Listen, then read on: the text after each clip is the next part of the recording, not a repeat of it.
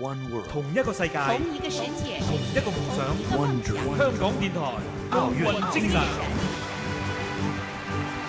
王鑫一九九八年开始接受跳水训练，并在二零零六年入选国家跳水队。进入国家队后，王鑫便显出了良好的潜质。女子十米高台宝座一直是中国跳水八年以来最痛的伤口。时光驶进二零零七年，中国人也走到了历史的转折点。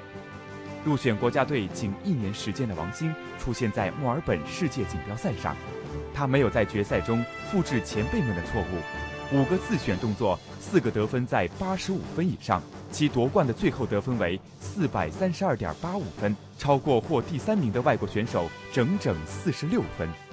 今年三月的国际泳联跳水系列大奖赛深圳站女子双人十米跳台决赛中，在水立方夺得世界杯赛冠军的王鑫和陈若琳，继续用金牌的成绩捍卫着他们在女子双人十米跳台专案上的世界第一组合的荣誉，以三百八十点一六分的总成绩笑傲赛场。王鑫认为，近期的训练主要是动作的细节需要提高。我入水效果一开始就。主要抓的是细节啊，还有入水效果，嗯，还可以吧。对于能在水立方获得世界冠军，王鑫感到非常兴奋。他表示，虽然不是正式的奥运比赛，但在这里夺冠，多少有点奥运冠军的感觉。他希望到了奥运会时，也能够站在最高的领奖台上。